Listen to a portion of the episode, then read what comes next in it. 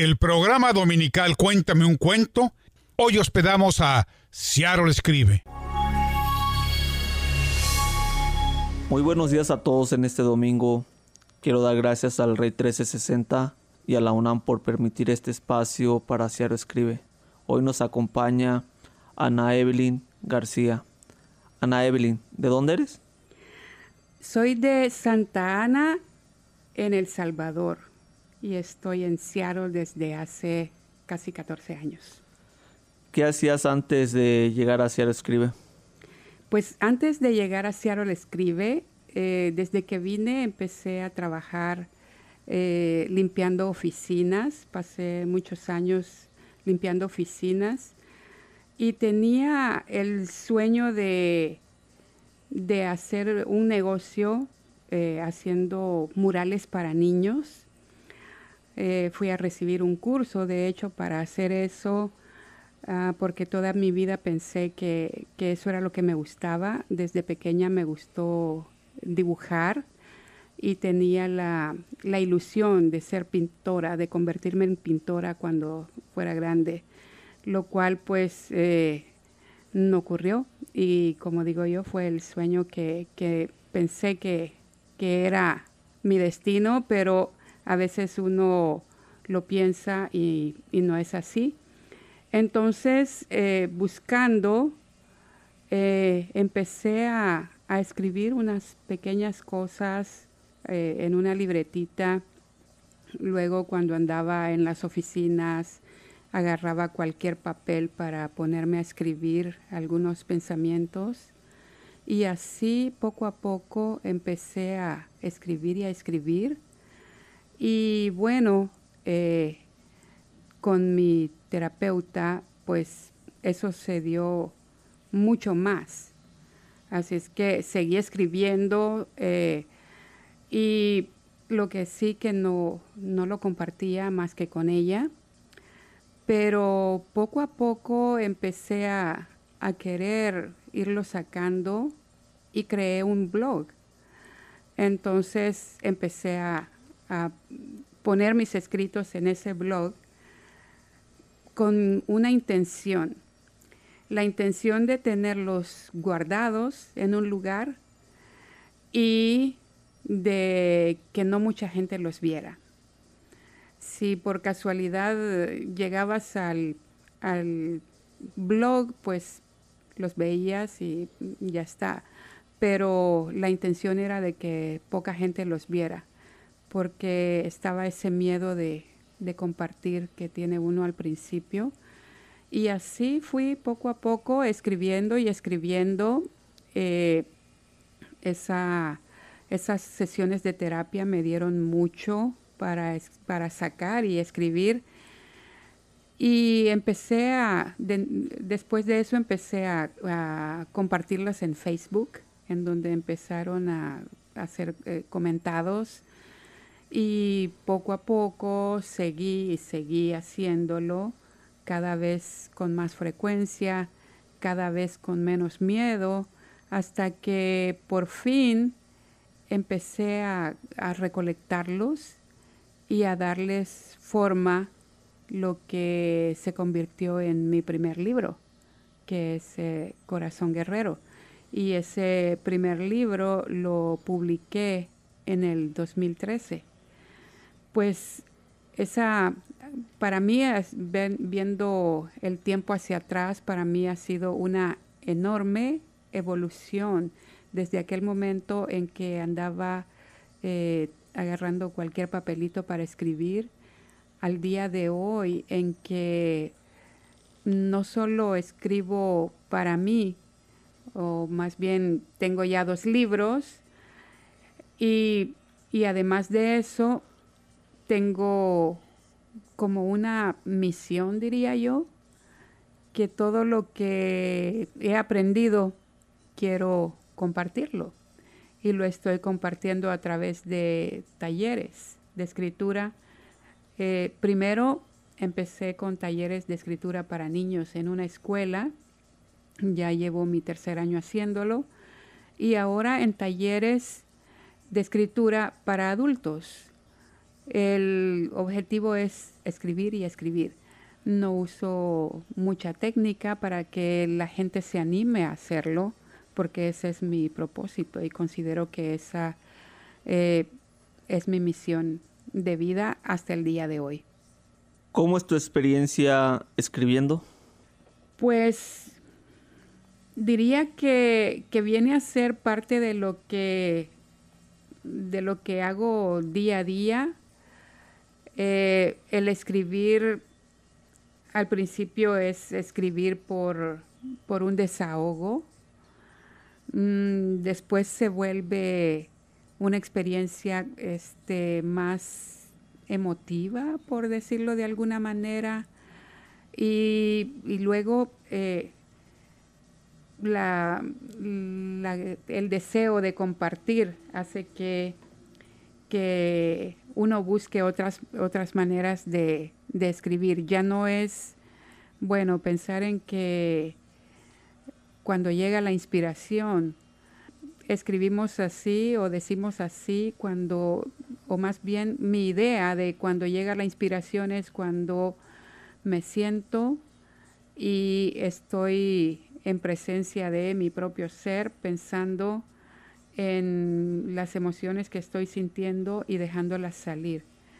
Así es que eh, mi experiencia escribiendo sería cuando tengo una emoción, ya sea eh, algo, por decirlo de alguna manera, positiva o negativa, cualquiera que sea la, la emoción que sienta en ese momento, me puede dar una manera de escribir. ¿Qué mensaje le darías a los radioescuchas que nos están escuchando en este momento?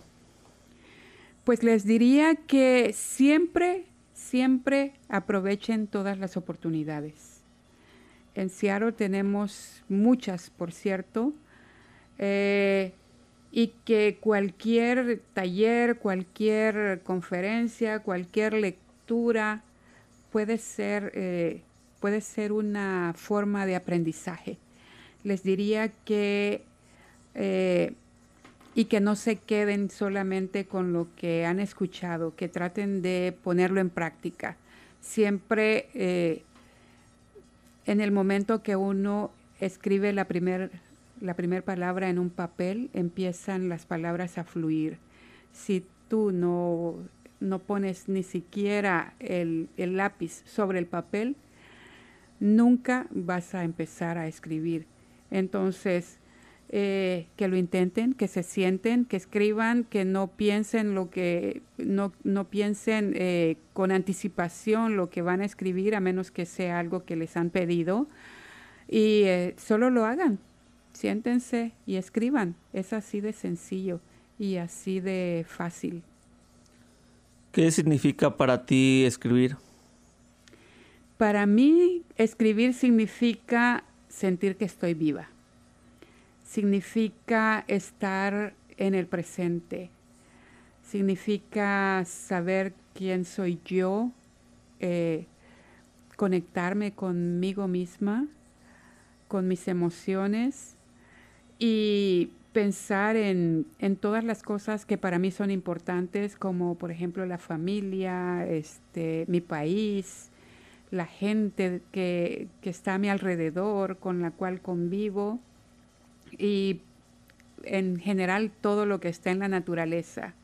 Para mí es este eh, un gesto, una mirada, un, no sé, una palabra, todo, todo, todo para mí es eh, parte de lo que me motiva a escribir.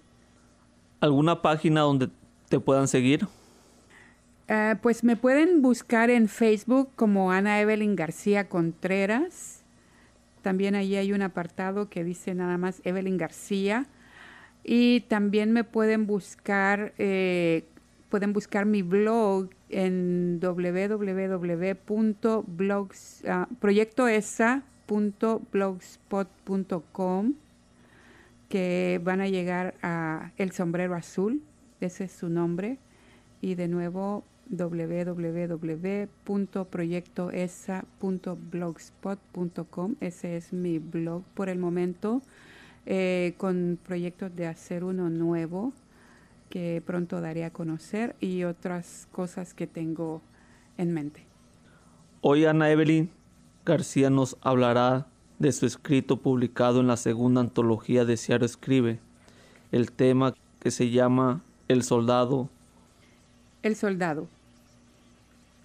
Pensé en escribir algo gracioso, ya que estamos hablando del juego de la lotería. Sí, es un juego, pero ¿por qué me tuvo que tocar el soldado? Un tipo parado, inmóvil, sin gracia, con su uniforme verde, sus pesadas botas, que quizás son las que le ayudan a guardar el equilibrio porque no lo mueve ni un ventarrón. Con su casco igual de pesado que sus botas y que me imagino es el culpable de que no pueda ni sonreír. Bueno, con tanta cosa que lleva encima, ni quien tenga ganas de sonreír. Quería hablar de su valentía, de su disciplina, de su gallardía y compromiso con la patria, pero algo no termina de encajar. Ahí viene de nuevo, un acechador disfrazado de verde esperanza, un hipócrita mal hermano. No veo la hora de que se vaya. Por suerte, sus visitas son esporádicas. Ella no sabe lo que me incomoda tenerlo aquí en la casa. Si lo supiera, no lo volvería a dejar entrar, pero nunca se lo dije. Después sentí que ya no había necesidad. Toc, toc, toc. Voy. ¿Quién es? ¿Vive aquí la hermana de Gilberto Valdés? Sí, soy yo. ¿Qué pasa? Venimos a informarle que su hermano fue encontrado muerto en un barranco cerca del río Acelguate. Tiene que ir a identificar el cuerpo. Pero, ¿cómo ha sido? ¿Qué pasó? No sabemos, señora. Nosotros solo venimos a avisarle. Tiene que ir a reconocer el cuerpo. ¿Y ya le avisaron a la esposa? Le digo que nosotros no tenemos más información. Pero no puede ser si la semana pasada vino y andaba bien contento. No puede ser. Mientras tanto, en la otra habitación solo se escucha un suspiro de alivio y un susurro apenas audible diciendo, sí, y otro suspiro más profundo desvaneciéndose lentamente. Pero no, no voy a hablar de eso porque eso ya quedó en el pasado y bien enterrado. ¿Qué tal si mejor les cuento sobre nuestro juego de niños? Sí, creo que eso haré. Por aquí pasó un soldado todo roto y remendado. Lo que vi que no llevaba era casco. Casco sí llevaba. Lo que vi que no llevaba era botas. Botas sí llevaba. Lo que vi que no llevaba era fusil. Fusil sí llevaba. Mm. En realidad llevaba de todo. Sus fuertes pisadas con esas botas no pasaban inadvertidas. Cierren la puerta y las ventanas que ya casi son las seis de la tarde. Y esos muchachos que no se apuran. No cierren, que aquí venimos, se escuchó el grito desde afuera. Eran ellos que venían corriendo, tropezándose con todo y casi golpeando la puerta con la cara. Siempre eran los últimos en llegar. No había manera de hacerles ver que era peligroso quedarse platicando con sus amigos, como si no supieran que el toque de queda era las seis y a esa hora ya había que estar bien encerraditos. Apaguen la luz y vámonos todos al cuarto del fondo, porque ya saben que no quieren ni ver luces encendidas en las casas. Y justo en ese momento se escuchan las pisadas como un estruendo. Se detienen al pie de la ventana, dicen algunas cosas que no alcanzamos a entender y siguen su camino haciendo estremecer la calle. Creo que es todo un batallón. Adentro, todos en silencio, solo comunicándonos con la mirada hasta que dejamos de escucharlos. Allí es el momento en que se nos escapa un respiro de alivio al unísono. Ya podemos seguir con nuestra vida normal, porque era otro día normal en medio de 12 años de guerra civil. Nada de cosas verdes en casa. ¿Será que está vetada la esperanza? Nada de cosas rojas en casa. ¿Será que se prohibió el amor? Era muy peligroso tener cualquier cosa de esos colores porque significaba que estabas con un bando o con el otro. Casi se nos negó la adolescencia y, sin embargo, tuvimos más suerte que muchos de nuestros amigos, de quienes apenas nos quedaron los recuerdos. Desaparecidos, muertos, olvidados. Otros tantos sin más remedio que irse para el otro lado.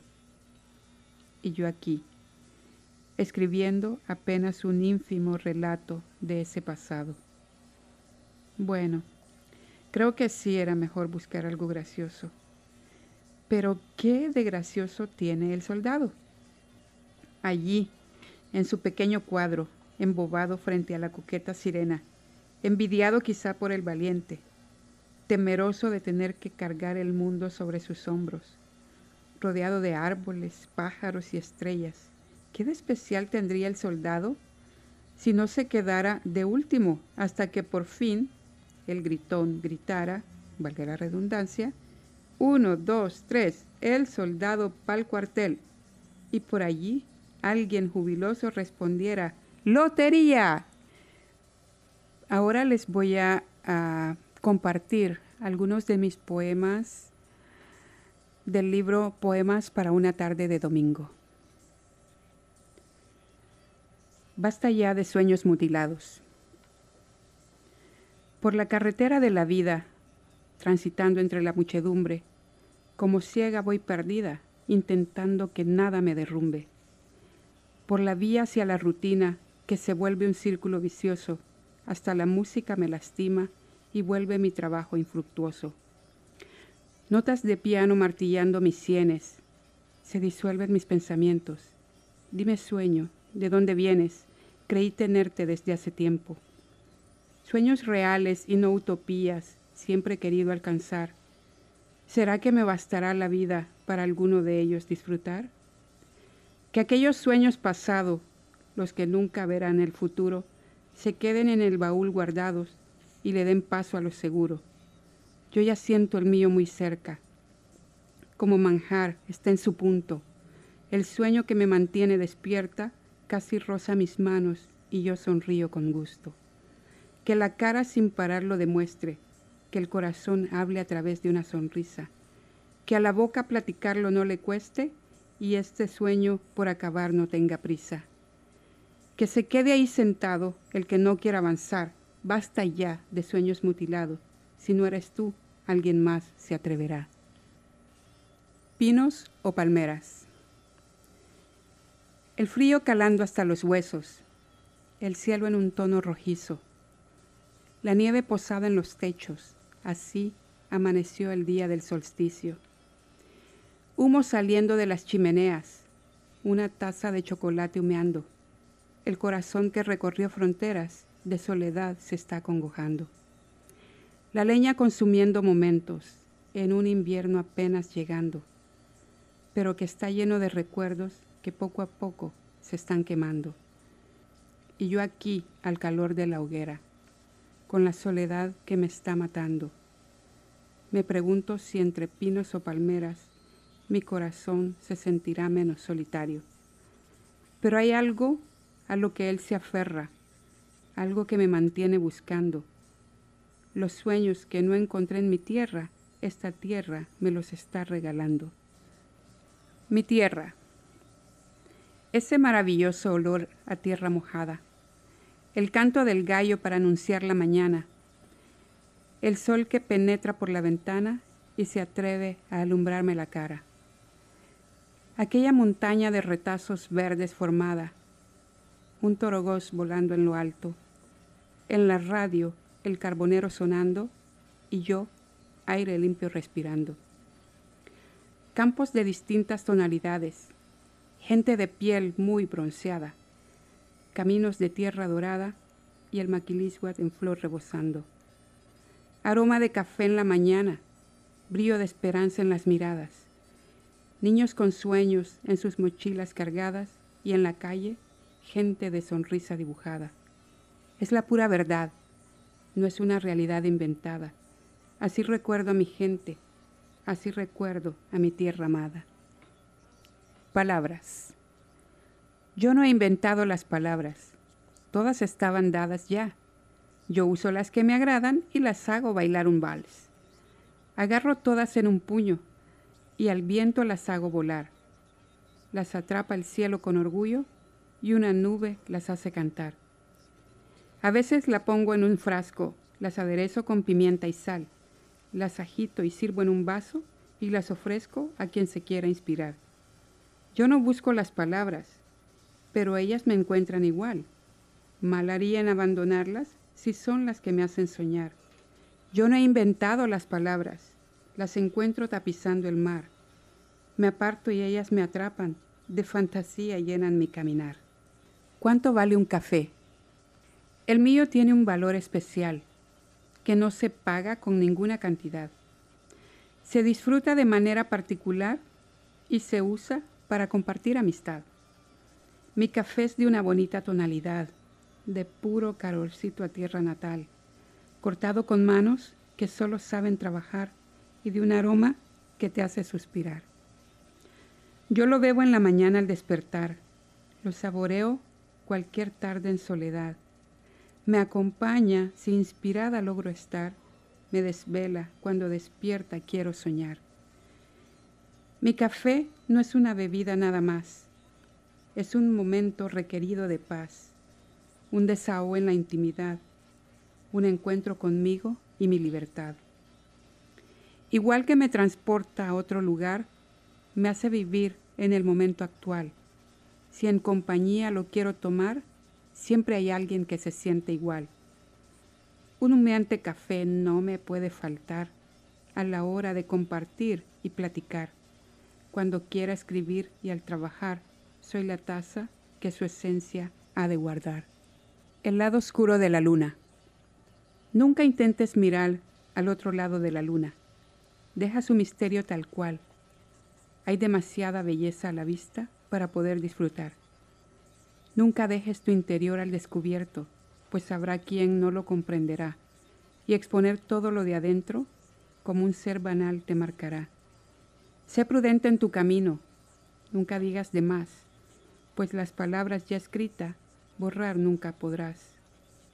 En la mente de la gente tu imagen no perdurará, si con acciones hirientes tu camino has de llenar. Tu interior es un tesoro que nadie debe profanar. Guarda pues muy bien la llave, que ellos lo comprenderán. Así tú también camina sin insistir ni cuestionar, pues es una ley divina el respeto a los demás. En la noche más oscura mira al cielo y notarás que el otro lado de la luna, como bello enigma, seguirá. Luna bella, que brillas en la inmensidad. Guarda tú también mis secretos y mi cómplice siempre serás.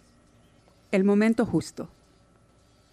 Entro y lo primero que percibo es un aroma muy agradable que envuelve la habitación y que la convierte en un lugar de paz, de tranquilidad. Una música relajante de fondo acompaña la jornada, propiciando solo energía positiva en aquel ambiente en ese lugar que ahora es mi refugio, mi cómplice, mi promotor de libertad, de calma, de serenidad. Estoy dejando escapar todo lo que llevo dentro y que por años se había rehusado a salir. Y siento cómo en mis mejillas se deslizan esas pequeñas gotas cristalinas, llevándose con ellas todas esas emociones que de vez en cuando, en un intento por liberarse, terminaban provocándome un nudo en la garganta. Poco a poco, gota a gota, van saliendo y liberando espacio en mi alma para que ésta tenga la capacidad de albergar nuevas o curadas emociones. El entorno es propicio, mi disposición está en su punto para que toda esa energía circule y se renueve. Tengo ante mí a un ser de luz, de amor, Casi puedo ver su aura iluminando mi cara y su energía invadiéndome por completo. Me dejo llevar porque sé que tiene la guía que necesito para llevarme por el camino correcto. Y a pesar de que sé que no será fácil, sigo allí, recibiendo esa gama de estímulos que me hacen sentir segura. El tiempo y el espacio estaban destinados a ser aquí y ahora. No importa cuántos años han pasado, no importa cuántos años quedan por andar, he llegado al momento justo, al lugar justo y con la persona indicada. Me siento confiada Voy abriendo mi mente para tener una mejor comprensión. Voy abriendo mi corazón para dar y recibir amor. Voy abriendo mi alma para dar y recibir emociones, sentimientos, anhelos. Trato de estar atenta a todas las señales. Probablemente se me escapen algunas, pero estoy segura que en el proceso volverán a aparecer para reafirmarse. Tenía miedo de dar el primer paso y con mucha dificultad lo di. Y heme aquí, que ante mi debilidad y a pesar de ella, me sentí comprendida, cobijada y querida cuando me dijo, deja, deja que esa lágrima preciosa fluya. Entonces reafirmé que este es el justo tiempo y espacio destinado para mí. Gracias Señor por ponerla en mi camino. Muchas gracias Ana Evelyn.